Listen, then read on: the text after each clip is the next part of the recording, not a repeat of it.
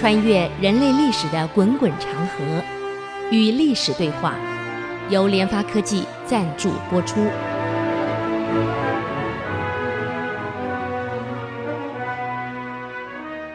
这里是 IC 之音竹科广播 FM 九七点五，您所收听的节目是《与历史对话》，我是刘灿良。那么上个礼拜我们给各位介绍贾似道的坏啊，何止是坏，还有几个更坏的地方。我们天天了解一下，自古以来这个王朝为什么灭亡，一定有原因。一个国家不会突然灭亡，这么大的国家怎么突然倒下去呢？又不是一栋房子，一个地震垮了。那国家这么大，不可能一下子就垮掉，绝对有原因。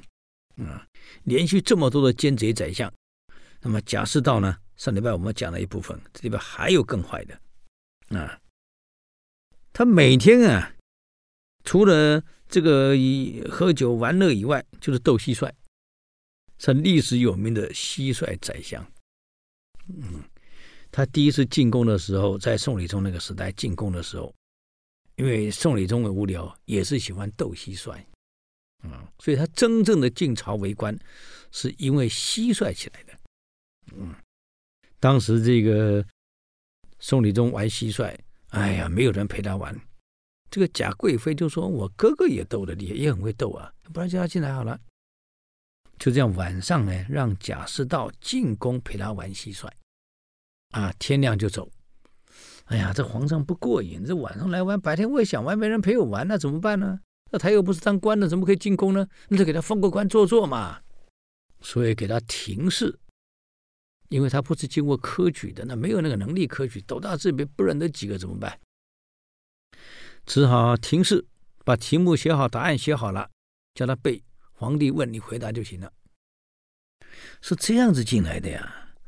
那么，因为宰相喜欢玩蟋蟀啊，我们都有一句话，这个上面的人喜欢什么，下面的一定跟着喜欢。就风俗之厚薄，悉之乎？至乎一二人之心之所向耳。这个国家风气怎么形成的？就是那一两个人喜欢什么，大家跟着学嘛。因为宰相喜欢蟋蟀，所以整个临安城的蟋蟀身价百倍。附近所有城市乡村，蟋蟀的价格直逼黄金。尤其是谁能够找到好的品种？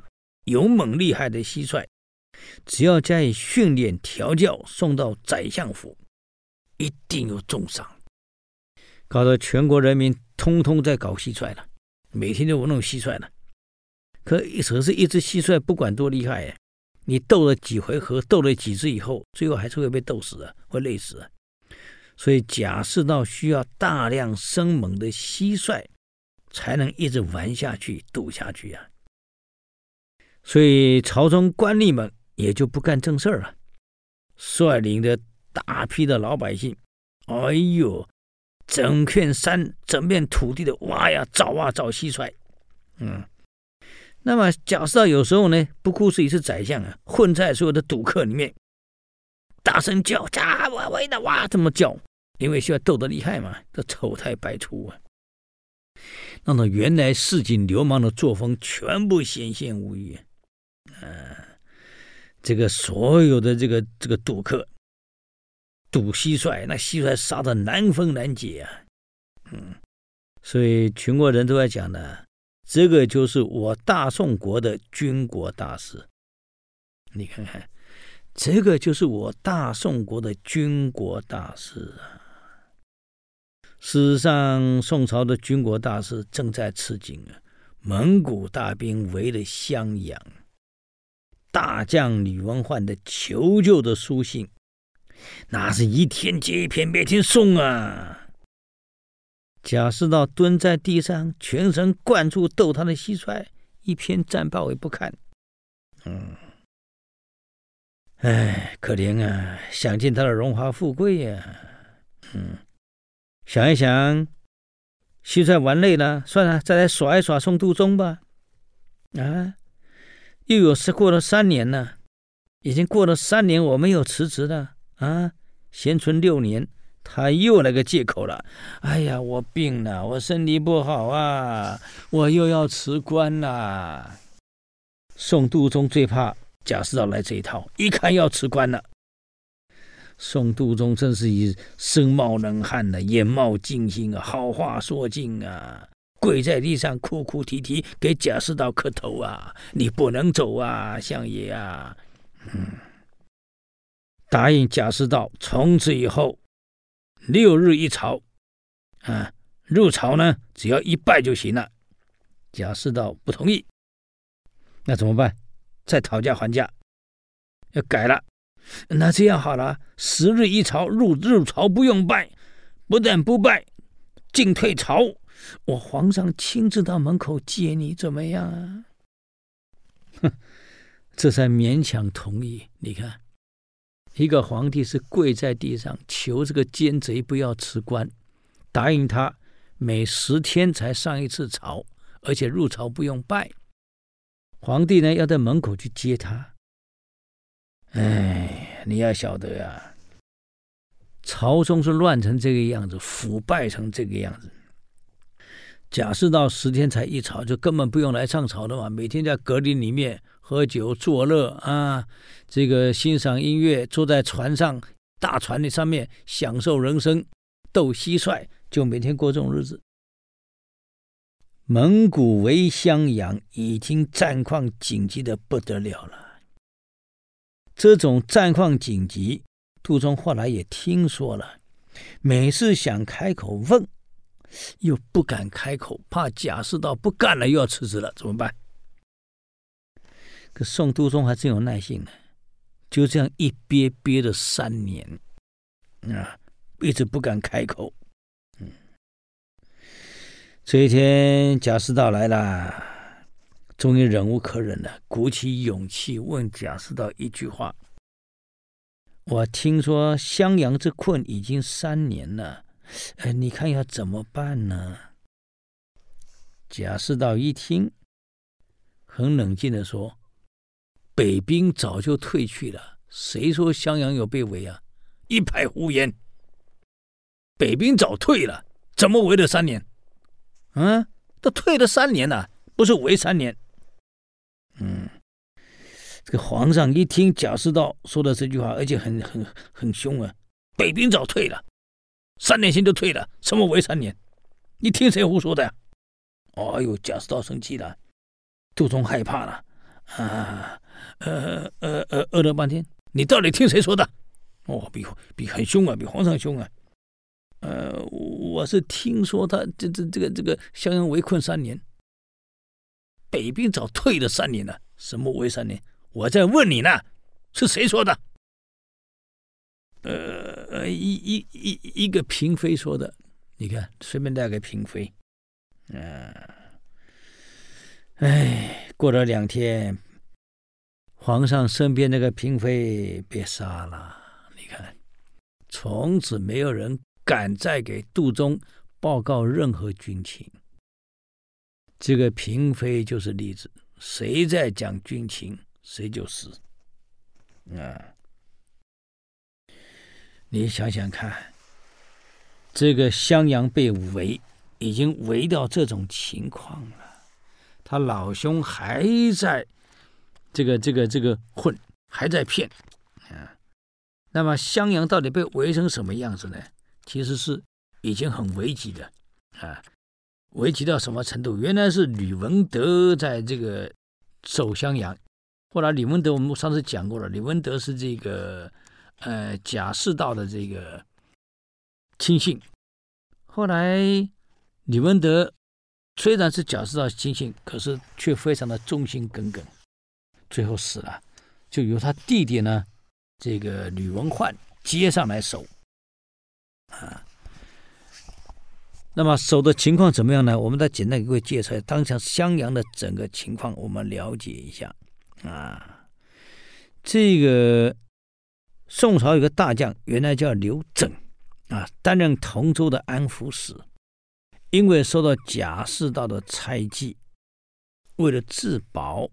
所以带着十五个郡投降给蒙古了，啊，这投降给蒙古以后呢，不但给投降给蒙古，还给蒙古建议要灭亡宋朝要怎么打，所以才会有襄阳之围啊。好，我们休息一下，等会儿再回来与历史对话。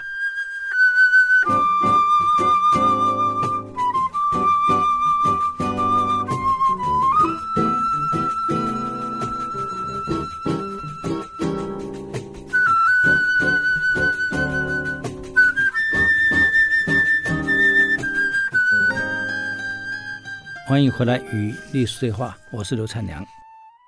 那么刚刚我们谈到这个宋朝大将刘整，本来是忠心耿耿的一个一个大将军，可惜啊，这个受到贾似道的排挤、猜忌、陷害，后来为了自保，他已经无路可走了，所以才带了十五个郡，十五个郡不是一个郡啊，十五个郡啊。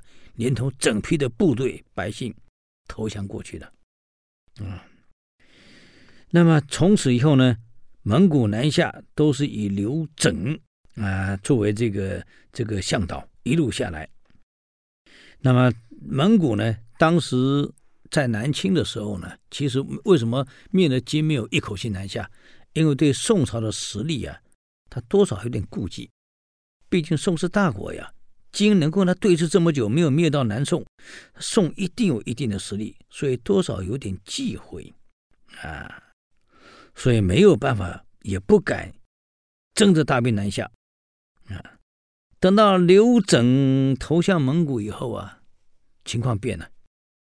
刘整把宋朝朝廷内部的腐败全讲出来了，一个南宋会腐败到这种程度。领导会昏庸到这种程度，而且都没有孩子，都是用过继的。嗯，把宋朝朝廷的腐败，朝中的这个奸贼有多少，忠良没几个，有的忠良都已经被斗光了，就有点像三十五跟各位讲的郭国的国君一样，朝中无善类，再也无忠良，斗光了。不但把朝中腐败情况给蒙古做了完整的介绍。还把南宋的整个军事部署跟重点防卫，用整个地图把它托盘而出，忽必烈乐坏了，这下明白了，原来南朝这么腐败呀，全国这么涣散啊啊！没有一个人没想到国家，没有一个人有危机感，全朝上下都在图自己前途。捞钱，没有一个警觉到国家的危机，才决心一次干脆把宋朝灭掉，永绝后患。啊，那么刘整又跟忽必烈报告啊，如果要灭掉宋朝，那么一定要先取得襄阳、樊城，然后呢，顺着汉水进入长江，这样才能吞掉整个中国。忽必烈呢？很高兴，采纳了刘整的意见，派遣刘整跟阿术，阿术是蒙古人啊，就是跟蒙汉联合了，共同下襄阳。那么襄阳原来守将是吕文德，各位可能还记得啊？这个上一集我跟各位报告过，那个贾似道呢，假装要在这个这个宋理宗走了，宋督宗继位，假装要辞职，我时代的责任了了。然后再由他的亲信吕文德写假报告，说蒙古大兵南下。哎呀，这下把宋督宗吓坏了，躺在地上哭啊！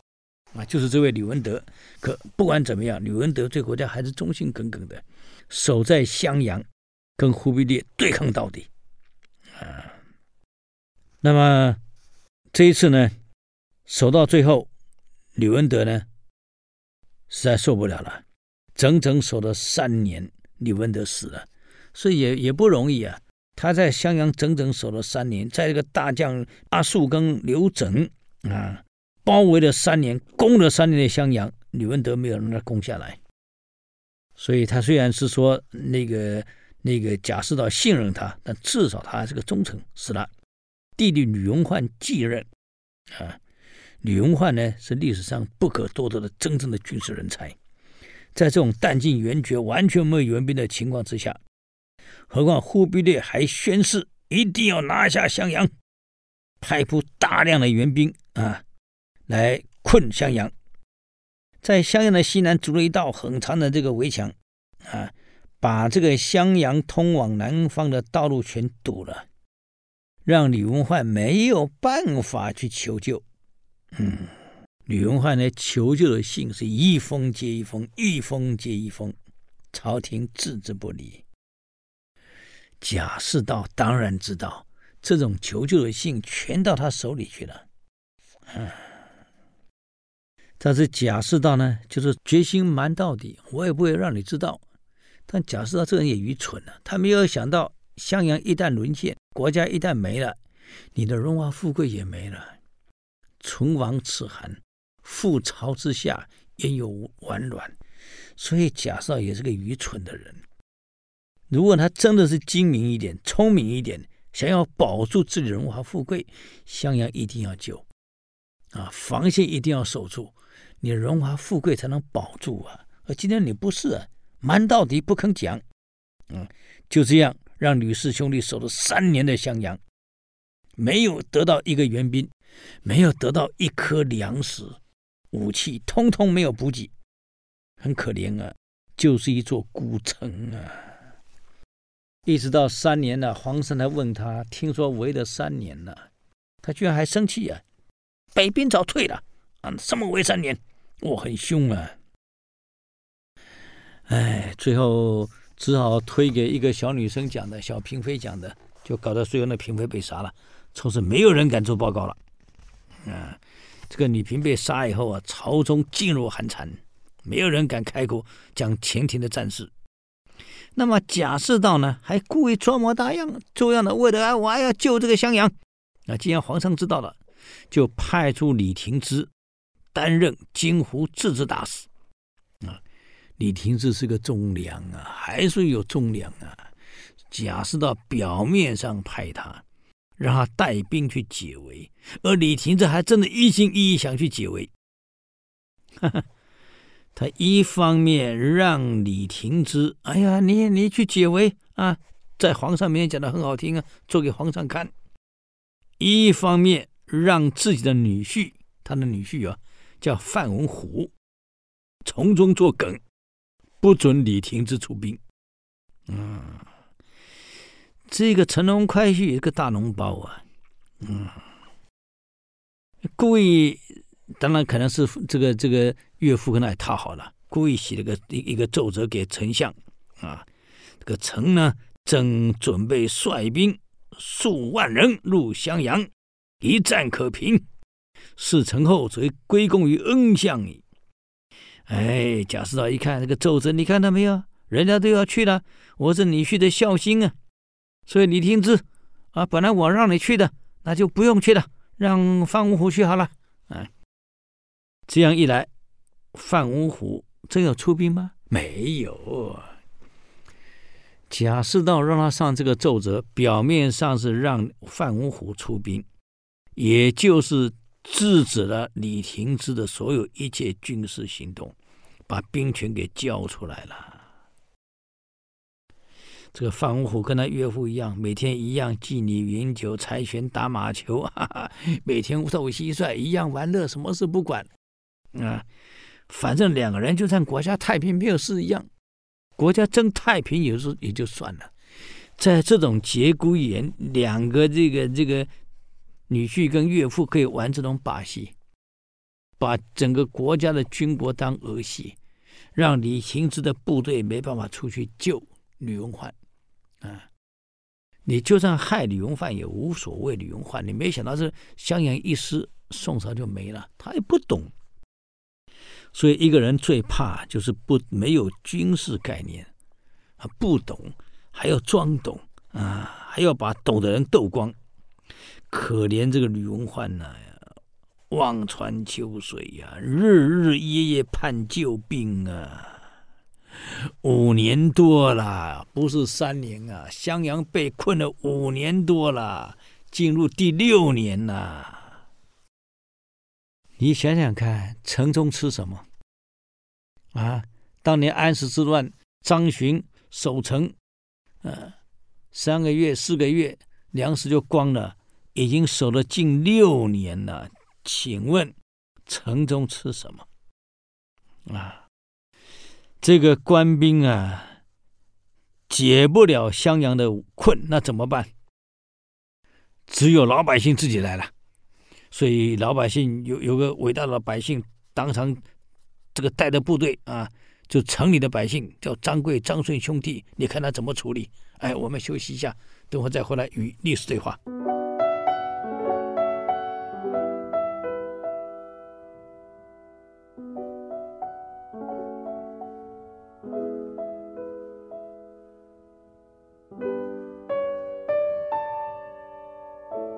欢迎回来与历史对话，我是刘灿良。那么，既然官兵朝廷不肯派兵来解襄阳，怎么办？啊？所以城里老百姓张贵、张顺兄弟抱着必死之心啊，准备了百艘战船，船上摆着这个炮火炮、大炮、巨斧、劲弩，啊，利用月黑风高去突击。哈、啊，可惜没用，人家蒙古兵也不是草包啊，啊。大败而还啊，兄弟也战死了，嗯，所以襄阳城中啊，坦白讲是一片凄凉，老百姓没得吃的，没得穿的，嗯，哎，最后呢，只能把那个窗户上的纸撕下来做衣服，贴在身上，连衣服都没有啦，各位呀、啊。吃的是地洞老鼠能挖的全挖了，只要能挖到吃的全挖，草根也吃了，树皮也啃了。你想一个一个孤城被围了六年，你要吃什么东西呀、嗯，前线苦到这种程度啊！贾似道到后面，每天游山玩水，在西湖、在画舫里面采泉喝酒啊，吃不完的往湖里倒，嗯，嫔妃一堆，唉。可怜啊，要么时间就斗蟋蟀。嗯，吕文焕看到这里城里面的部队苦成这样，老百姓没饭吃，撕下墙上的纸在在在做衣服。每次巡城的时候，跪在地上对着南方，就是首都的方向痛哭啊。吕文焕说：“啊，我真不了解啊，五年多，快六年了。”临安政府，皇上啊，朝廷为什么见死不救啊？皇上啊，襄阳城是关键城，一旦破了，临安也就没了。这么重要的城，六年了，为什么不救啊？为什么不派兵来解围呀？没有粮食，没有军械武器也打光了。衣服也打光了，战袍打光了，能用的全光了。皇上啊，军国大事啊，襄阳是存，临安是耻，襄阳亡了，此怎么办啊？大哭啊！人家就问他了：“吕大将军，难道朝廷？”相国为什么不来救呢？李文焕说了，他们很忙吧，大概都很忙嘛，可能每个人都在忙军国大事，没有时间去管到襄阳之围。他还不晓得朝廷的军国大事就是大家围在一起斗蟋蟀，带着女孩子喝酒玩女人，斗蟋蟀叫军国大事。李文焕不知道啊，只说他们可能都很忙嘛。国家到这个地步了，应该每个人都在忙军国大事，无暇管襄阳之事啊。不幸的是，有人从首都来了，刘文焕接见了。到底怎么样？我求救这么多，难道没有人来？哎，将军，不是没有人。本来李廷芝要率兵来援的，率十万大兵来援的。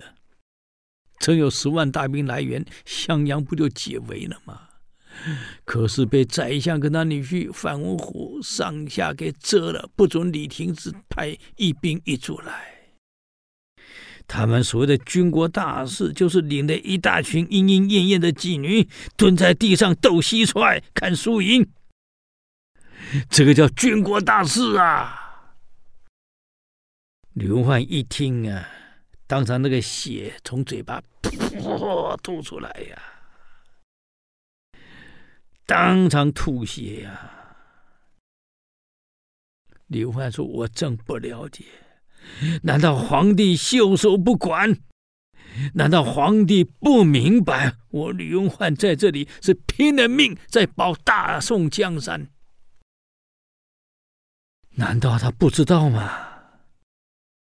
为什么还放纵他们这些奸贼这样胡闹？我本来还以为他们正是忙于军国大事，没想到这个叫军国大事。啊！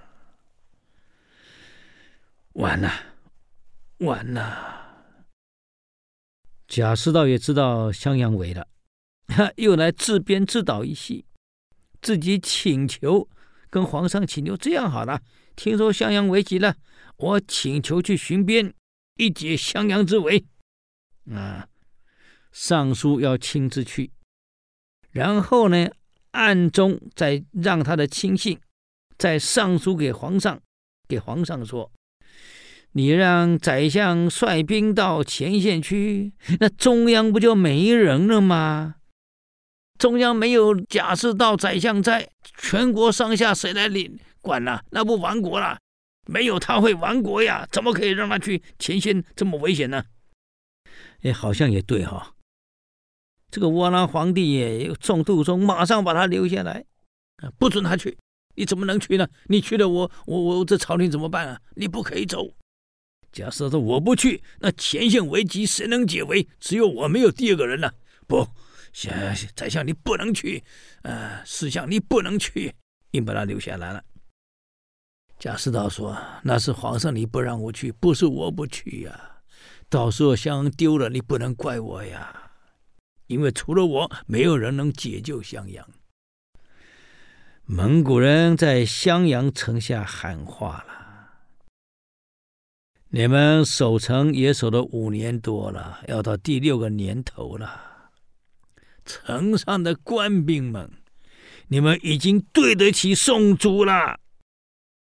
五年多了，朝廷终于重视你们，看重你们，早就来援助你们了。”五年多了，相信你们送去的奏折、紧急求救函已经不止一封了。请问有人来吗？朝廷有派一兵一卒来吗？有送一粒米饭来吗？没有。朝廷早就把你们放弃了，而你们却孤城守了五年多，第六年，你们已经对得起宋主了。哎呀，我们皇上啊，忽必烈看在你们为主忠良这么一颗忠良之心，很被你们感动，所以下令，只要你们愿意投降，啊，我们答应绝对不屠城，保住全部人民性命。嗯，吕文焕接到劝降书了。痛苦啊，痛苦啊！守了快六年，我哥哥都死了，我接下来这个担子啊，再守下去，全城百姓会全死光，一个都活不了。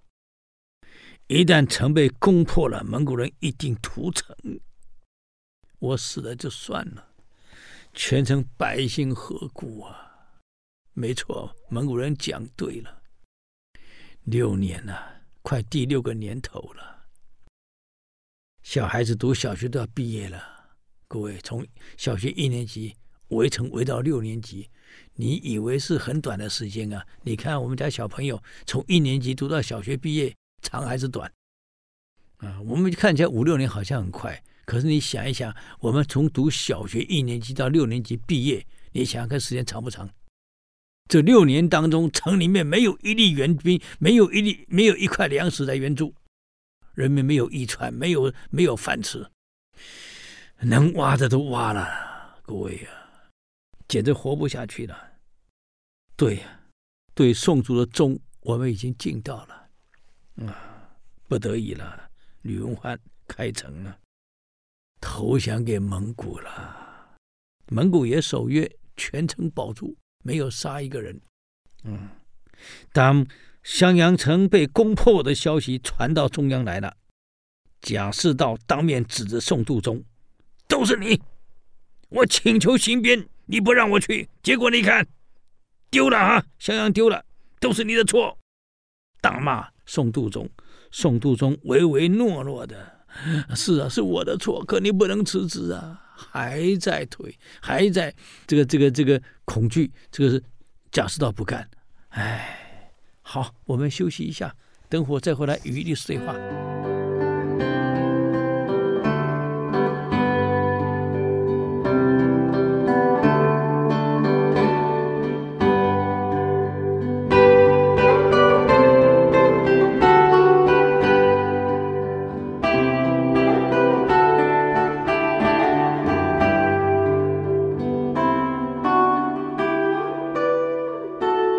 欢迎回来与历史对话，我是刘灿良。那么刚刚讲到的这个襄阳城丢了，这襄阳城一丢啊，麻烦了。全朝野的人都批判范文虎，你不是说上书你要带兵去救襄阳吗？怎么没去？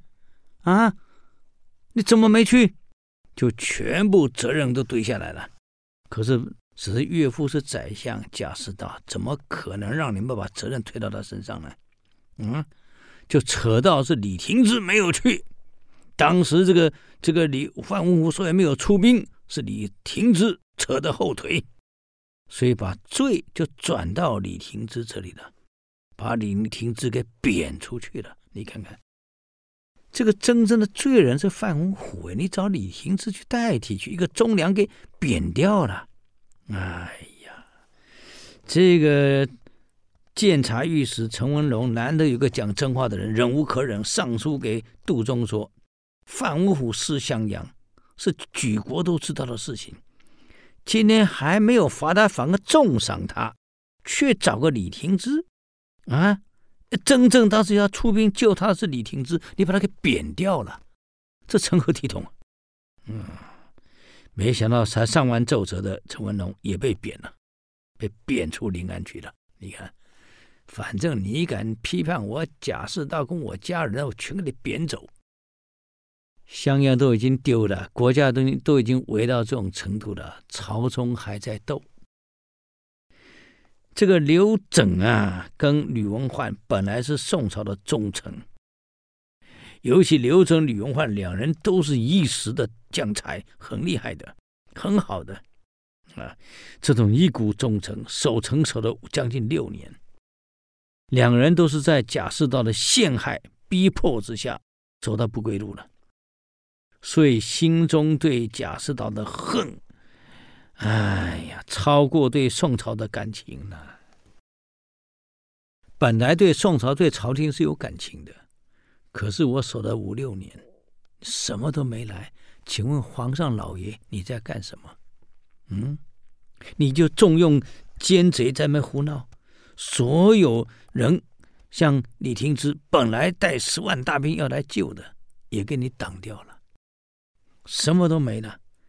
所以这种人啊，一旦由爱转恨，那恨不得了啊啊！那种为了报仇，为了恨，这两个人。本来对宋是很忠良的，现在呢，却急于要把宋给灭掉，所以对蒙古人那是什么计都献了，还自请为先锋。你看那有什么办法呢？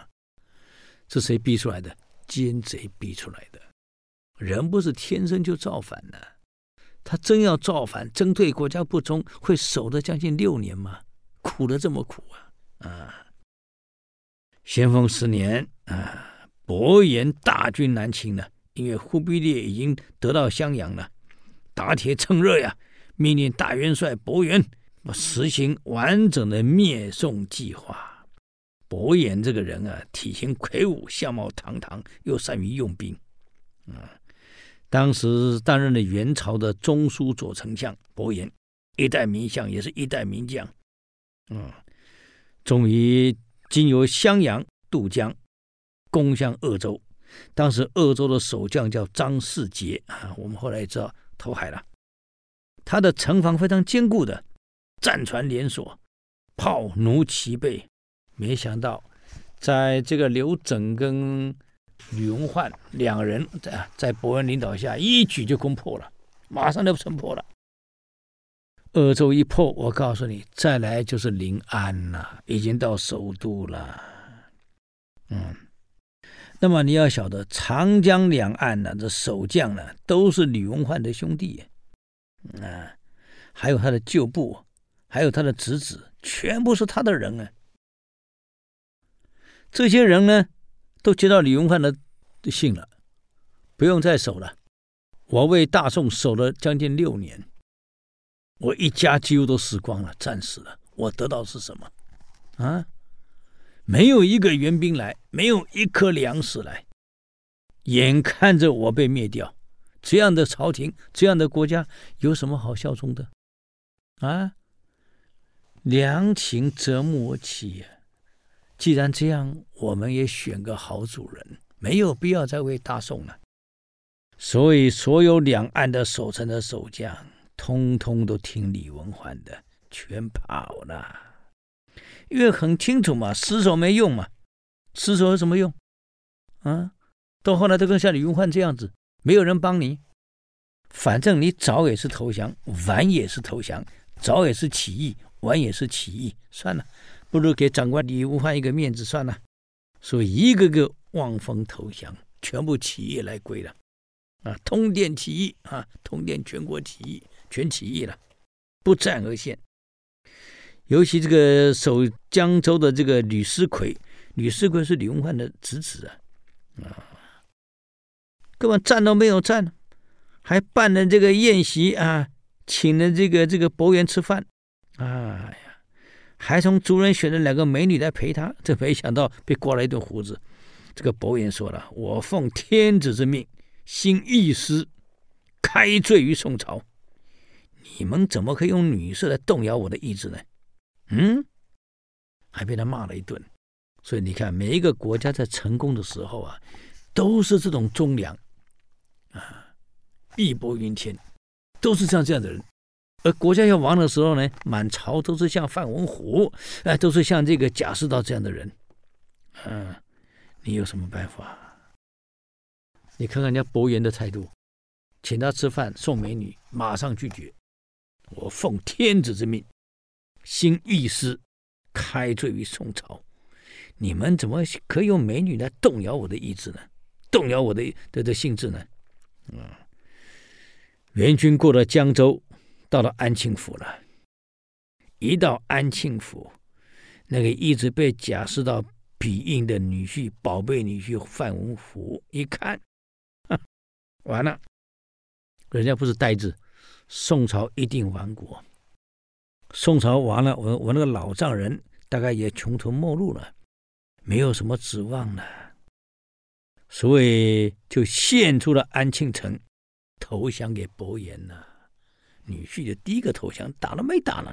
嗯，这一连串长江两岸全部投降啊，连连这个守将范文虎女婿都投降掉了。安庆府这一降就已经到临安了，大元的部队已经开向临安了。在位十年的宋度宗本来身体就不是很好，一听说情一急，一命呜呼了，吓死了，哎，被贾似道玩弄于股掌，玩弄了十年的生涯结束了，痛苦的生涯结束了，从此也不用再跪贾似道了，反正没了。儿子赵贤才四岁，由谢太皇太后听政，一切军政大事还是贾似道主持。皇上才四岁，嗯，太后临朝，鄂州又失守，啊，安庆府又投降。所有大学生忍不住了，全部联名，事到如今非师相出马不可，因为师相最厉害，只有他能救襄阳。当时他没去，所以襄阳失陷了。啊。何况他的这个这个蟋蟀治国安邦论这么厉害，应该他去。贾似道很清楚，这下推不掉了，啊，本来可以玩把戏的，他玩不了了，非自己去不可了。嗯，所以奉太皇太后的诏命，任贾似道为都督中外诸兵大使，发这个库金十万两，银五十万两，浩浩荡荡率大兵出发。他本来很怕刘整的，一出发前就刘整已经死了，他太高兴了啊。那么直接到了江淮招讨使，嗯，见到刘立、汪立信，这个汪立信也是被他贬的，被他斗得很惨呐、各位啊。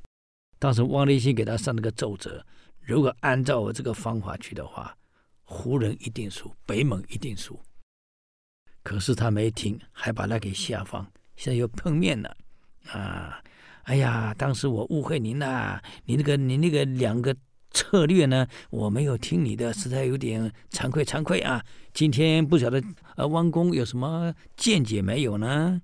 啊，结果表面上对他客气，私底下派人去给伯颜送去当年汪立信的两个策略，还说要杀汪立信他们全族。哎，伯颜看完两个策略以后，说了一句话。如果这两个策略被采用，我们蒙古到不了江南。他是英雄，所以不但没有按照贾似道的方法杀了汪立信的家属，还给他后抚恤。你看，啊，现在好了，贾似道又派人去讲和，人家不听了。贾似道知道这次没办法了，居然请求迁都。啊，中央一片反对声啊，都指责啊，要他下台呀、太后居然还说：“哎呀，贾似道经过了李宗、杜宗，到今天三朝了，怎么能这么一点小错，我们对大臣失礼呢？居然还在袒护他，全部舆论不能接受，只有没有办法，才勉强免贾似道的一切官职啊，贬到高州去当团练使，由会稽县的县尉叫郑虎成押解。郑虎成跟贾似道有杀父之仇啊。”啊，到了南建州，还没到目的地，他跟贾似道说：“这里的水很清，你为什么不死在这里呢？”嗯，贾似道说：“太后大王说不能杀我，那是太后说的，我没有说不杀你。”就这样把贾似道给宰了。可惜晚了，宋朝也因为这样亡国了。哎呀，好。